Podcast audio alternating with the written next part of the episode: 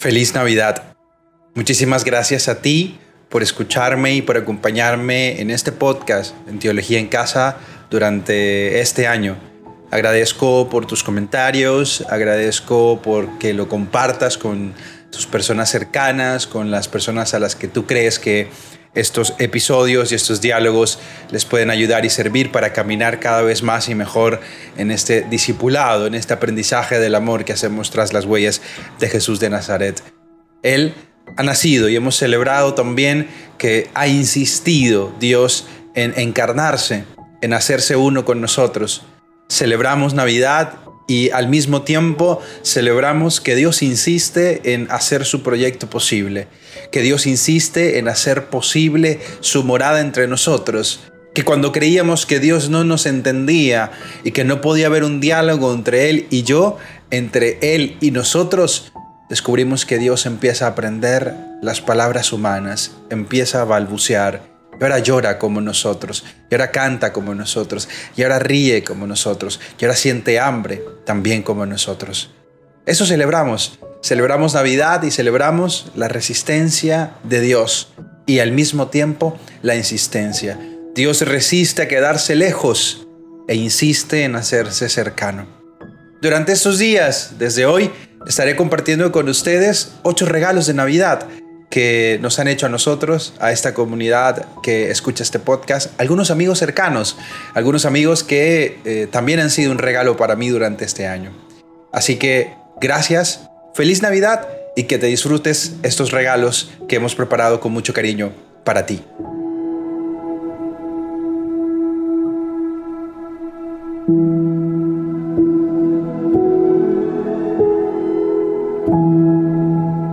Familia, una vez más, feliz, feliz, feliz Navidad para ti. Gracias por acompañarnos en estos regalos. Ya vamos llegando al quinto regalo. Espero de verdad que esta intuición de dar estos regalos después de la efusividad del 24 y del 25 te estén ayudando y te estén acompañando y te estén animando en este tiempo de Navidad. Em, con la voz de Frayabel de Jesús, de Cristian LZ, de Abner, de Esther y con la persona que hoy también nos va a acompañar con su voz y con su corazón. De verdad deseo que estos regalos te estén abrazando, te estén animando, te estén acompañando y te estén permitiendo celebrar la alegría profunda de la Navidad, o sea, la, alegría de verdad, eh, ¿no? ¿no? la alegría que está envuelta en los regalos chéveres que nos estamos dando, que también, ¿eh? yo me he regalado ahí una, una bocina para poner mis batallas de rap a todo volumen mientras me ducho y eso es mi regalo de Navidad, pero la alegría profunda, ¿no? Que he insistido tanto en eso en estos días. La alegría de un Dios que insiste en hacerse cercano. De un Dios que insiste en aprender nuestro lenguaje para hablar y comunicarse con nosotros.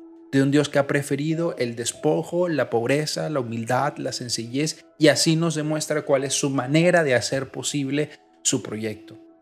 Y todo lo que vaya en esa dirección va en dirección del proyecto de Dios, va en dirección del reino de Dios. Así que feliz Navidad, gracias por estar ahí, gracias por compartir estos espacios. Recuerda que me puedes escribir por arroba soy Marcos Alas en todas las redes sociales, puedes escribirme un correo a soy hotmail.com si quieres contar alguna experiencia a partir de estos regalos, en fin. Una cosita antes de darle voz a una persona que quiero muchísimo y que admiro un montón. Eh, ya hemos estado preparando eh, los nuevos episodios para este podcast de Teología en Casa y venimos con todo el próximo año. Eh, estoy súper contento con lo que ha salido, he podido dialogar con algunas teólogas que, admiro también un montón, he podido hablar con, con, amigos biblistas y bueno, en fin, hemos estado trabajando en nuevos episodios, así que no olvides eh, suscribirte a este canal de Spotify, no olvides dejar tu calificación con tu estrellita, no olvides compartir. Como dice mi querido amigo Abner, no olvides alimentar los algoritmos, que eso ayuda a que este proyecto que hacemos con tanto cariño eh, llegue a más gente. Eh, así que nada, envíale estos regalos, envíale algún episodio del podcast a, no sé, a tu amigo, a algún familiar, a esa tía que manda memes que no te gustan en los eh, canales de WhatsApp, eh, ¿Por qué no? A la gente que no quieres tanto, a tus enemigos o a la gente de tu antiguo grupo juvenil o de tu antigua iglesia también. ¿Por qué no? Envíales algún regalo de estos eh, para que también sientan la alegría de la Navidad. En fin, El regalo de hoy llega desde España, eh, en la voz y el corazón de una amiga que quiero un montón, que admiro muchísimo. Me ha inspirado de muchas cosas que hace para lo que yo hago también en redes eh, y de verdad que hay un cariño eh, profundo. Agradezco la pandemia en medio de todo porque nos permitió poder encontrarnos al fin y empezar a soñar proyectos juntos. Ella es Paula Vega, nos saluda desde España, desde Málaga es teóloga, está en redes sociales como arroba ve y síguela, mira su contenido, siempre es profundo, bello y eso creo que también necesitamos en la iglesia y necesitamos en el contenido teológico, no todo puede ser académico como lo que a mí me gustaría, ¿no? También necesitamos contenido teológico esté profundamente enraizado en la belleza, en la alegría, en el gozo y en la esperanza. Y Paula es una experta en eso. Así que, querida Paula, te damos el micrófono de teología en casa, te damos esta casa para ti, para que compartas con tu corazón, con tu vida, con tu historia, cómo eh, quieres celebrar esta Navidad, cómo celebras la Navidad y gracias por ese regalo que nos estás dando de compartir también con nosotros tu propio camino de fe.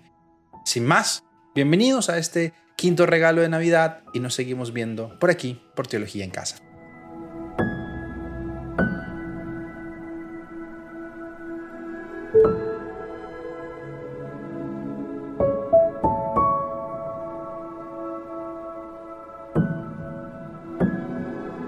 Hola a todos, ¿qué tal? Mi nombre es Paula Vega y seguramente estás escuchando esto porque sigues a Marco y su grandísimo programa de Teología en Casa, pero te estás preguntando quién soy yo y no tienes ni idea, así que déjame presentarme brevemente. Como ya he dicho, mi nombre es Paula, aunque soy más conocida en redes sociales por Llámame Yumi, vivo en Málaga, España, soy profesora de religión y estudiante de teología. Y el poquito tiempo que me queda entre el trabajo y los estudios, pues es para llevar mi apostolado en redes sociales. Es ahí donde el Señor me ha ido poniendo a lo largo de estos años para evangelizar de forma natural y espontánea y sobre todo para hablar del amor de Dios. Una de las cosas positivas que tienen las redes sociales y que siempre digo es que te conectan con personas de todas las partes del mundo. Y de esta forma te permite ir creando lazos con personas que tienen los mismos intereses que tú, por eso mismo conocí a Marco y por eso mismo hoy estoy grabando estas líneas para su programa. Así que, como sé que estás escuchando esto, Marco, gracias por confiar en mí para hacer este pequeño regalo a tu comunidad. Pero voy a seros totalmente sincera. Y es que cuando Marco me pidió que os hablara sobre la Navidad, de verdad que os prometo que me entró hasta un poquito de ansiedad no se me da nada bien hacer vídeos ni grabarme diciendo cosas. Mis seguidores se quejan muchas veces y me piden vídeos en YouTube o programas de radio. Pero es que sinceramente yo me siento mucho más cómoda escribiendo detrás de la pantalla. Bueno, y no os creáis que todo esto no lo he escrito antes de grabarme. Llevo muchos días pensando, pensando, dándole vueltas. Bueno, ¿y yo qué les digo? ¿Qué puedo deciros a vosotros en estas navidades que os ayude, porque para mí sin duda lo más importante de todo es que lo que yo diga hoy sea instrumento para que tú que estás escuchando esto te encuentres un poquito con el Señor. Así que no paraba de darle vueltas, eh, pensaba miles de ideas, eh, voy a escribir sobre este tema, no, no, mejor sobre otro tema. Oye, ¿y si me invento un cuento? No, no, venga, voy a hacer un podcast teológico que seguro que les gusta. Bueno, pero, pero ¿y si eso no... En fin, que había miles de ideas flotando por mi cabeza y ninguna me convencía. Y Marco estaba esperando mi reflexión y yo me estaba agobiando un poco.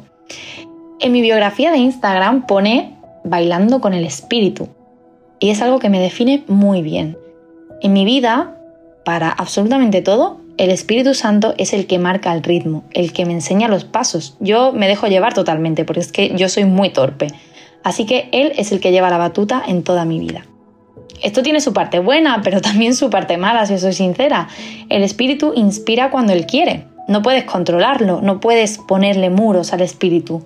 A veces me inspira mientras voy camino del trabajo, mientras estoy hablando con una persona o incluso conduciendo. No sabes la de veces que he tenido que parar con el coche para escribir lo que se me estaba ocurriendo. Total, que yo no tenía ni idea de lo que os iba a contar hoy, así que simplemente le pedí al espíritu que me inspirase cuando él quisiera hacerlo. Entonces, el día de Navidad me desperté triste.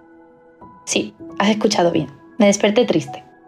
Quizás tenía motivos o quizás no tenía ninguno, pero es la realidad, me desperté triste. Y me reproché a mí misma, como si fuera mi peor enemiga. pero vamos a ver, Paula, es Navidad, tienes que estar alegre. Y como por arte de magia, o mejor dicho, por arte del espíritu, mi mente se transportó a unas navidades agridulces del año 2017. Y entonces supe que era eso de lo que tenía que hablaros hoy. Así que en este podcast no vas a encontrar un ensayo teológico, ni tampoco una reflexión digna de ser escrita en un libro. Vas a encontrar mi experiencia de fe, imperfecta sí, pero real. Hoy te abro mi corazón, con un poco de vergüenza he de decir, pero deseando que te ayude.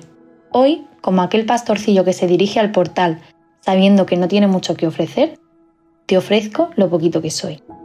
2017 fue sin duda el año más complicado de mi vida. Nunca digo el peor, porque aunque sucedió lo que más temía del mundo, estuvo lleno de momentos preciosos que aún atesoro en mi corazón. En 2017, las dos personas más importantes para mí, mi abuelo y mi abuela, se fueron al cielo, después de unos largos y difíciles meses. Yo en aquel momento no andaba muy bien de fe, así que imagínate, Dios cargó con todas las culpas que pude echarle y más.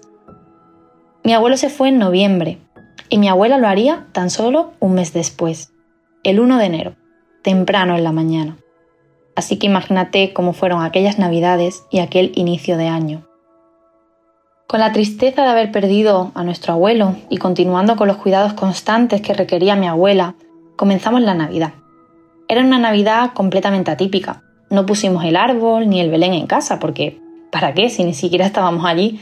Tampoco fuimos a misa para celebrar el Adviento, ni mucho menos sentí la alegría típica del domingo de Gaudete. Una vez salimos a comer al centro para despejarnos un poco y recuerdo mirar las luces de Navidad de la calle con muchísima tristeza. Tengo la suerte de tener una familia muy unida, que se quiere muchísimo. De verdad, digo que es la suerte de mi vida. Todos fuimos una piña en esos momentos tan difíciles. Y si hay algo que me gusta de todos nosotros es que siempre intentamos buscar el lado positivo a cada situación. Acabábamos de perder a mi abuelo, mi abuela estaba a punto de marcharse. Y aún así, todos los días intentábamos encontrar pequeños momentos de felicidad. El día de Nochebuena nos reunimos en torno a su cama y cenamos juntos. Montamos el mantel, pusimos los platos preciosos y nos pusimos unos gorritos de Navidad en la cabeza. En la mesa de al lado pusimos al niño Jesús en su cuna, con un rosario y una foto de la familia, pidiéndole que nos cuidara y nos mantuviese unidos. Cuando se hizo ya de noche y estábamos a punto de irnos a dormir, mi madre y yo nos fuimos a la capilla. Sinceramente, no recé. Estuve ahí, contemplando. No sabía ni qué decir, pero es que a veces o mejor dicho, todas las veces, el Señor entiende muy bien los silencios. Mi abuela siempre vio una sonrisa en nuestros rostros, siempre. No sé cómo, pero nos las apañábamos para hacerla reír a carcajadas. Yo me disfrazaba, mi madre comentaba la televisión con ella, mi primo pequeño se ponía a bailarle alguna coreografía, mi otro primo le contaba lo que había aprendido en el cole, y así pasábamos los días. Todos entre las cuatro paredes de un hospital, dejándole y empapándonos de un amor infinito y sobre todo riéndonos y queriéndonos mucho. Yo siempre digo que en casa y en aquella habitación del hospital lo que más escuchaban era el sonido de los besos. ¿Estábamos felices? Pues no, te aseguro que no lo estábamos. Sin embargo, es que creo que entendemos mal la palabra felicidad.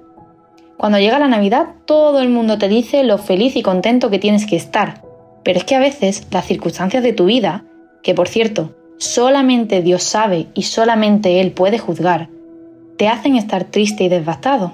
Y te frustras porque piensas que deberías estar feliz a toda costa. Es que, bueno, es que es Navidad. La palabra alegría y gozo aparecen más de 250 veces en toda la Biblia. Las palabras del ángel a María, alégrate, el Señor está contigo, que resuenan tantísimo en estas fechas, comenzaron a tener un significado diferente para mí en aquellas navidades. Dejé de entender la alegría como un periodo de danza desenfrenada, donde nada importa. Empecé a entenderla de otra forma. La alegría para mí consiste en saberme acompañada en todo momento por alguien que me quiere, que me cuida y que jamás se va. Aquellas navidades entendí lo que era estar alegre en medio de la tristeza, y años después, cuando mi fe estuvo mucho más fuerte entendí que el Señor jamás me abandonó, ni a mí ni a mi familia. y que eso también es un motivo para estar feliz.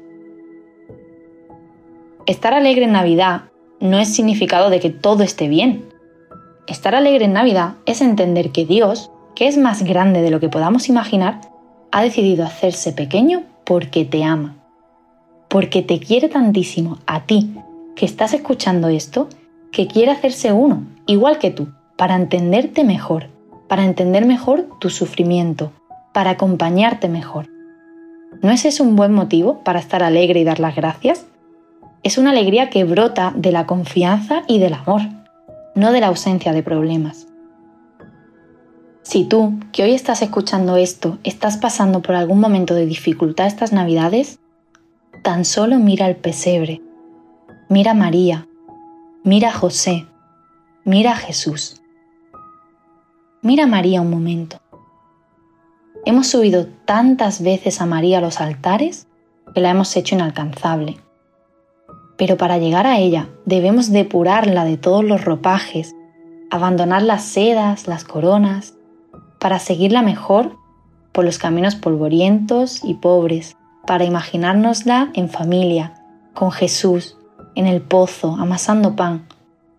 Creo que así podremos encontrar a una María más cercana, de la que podamos aprender y confiar.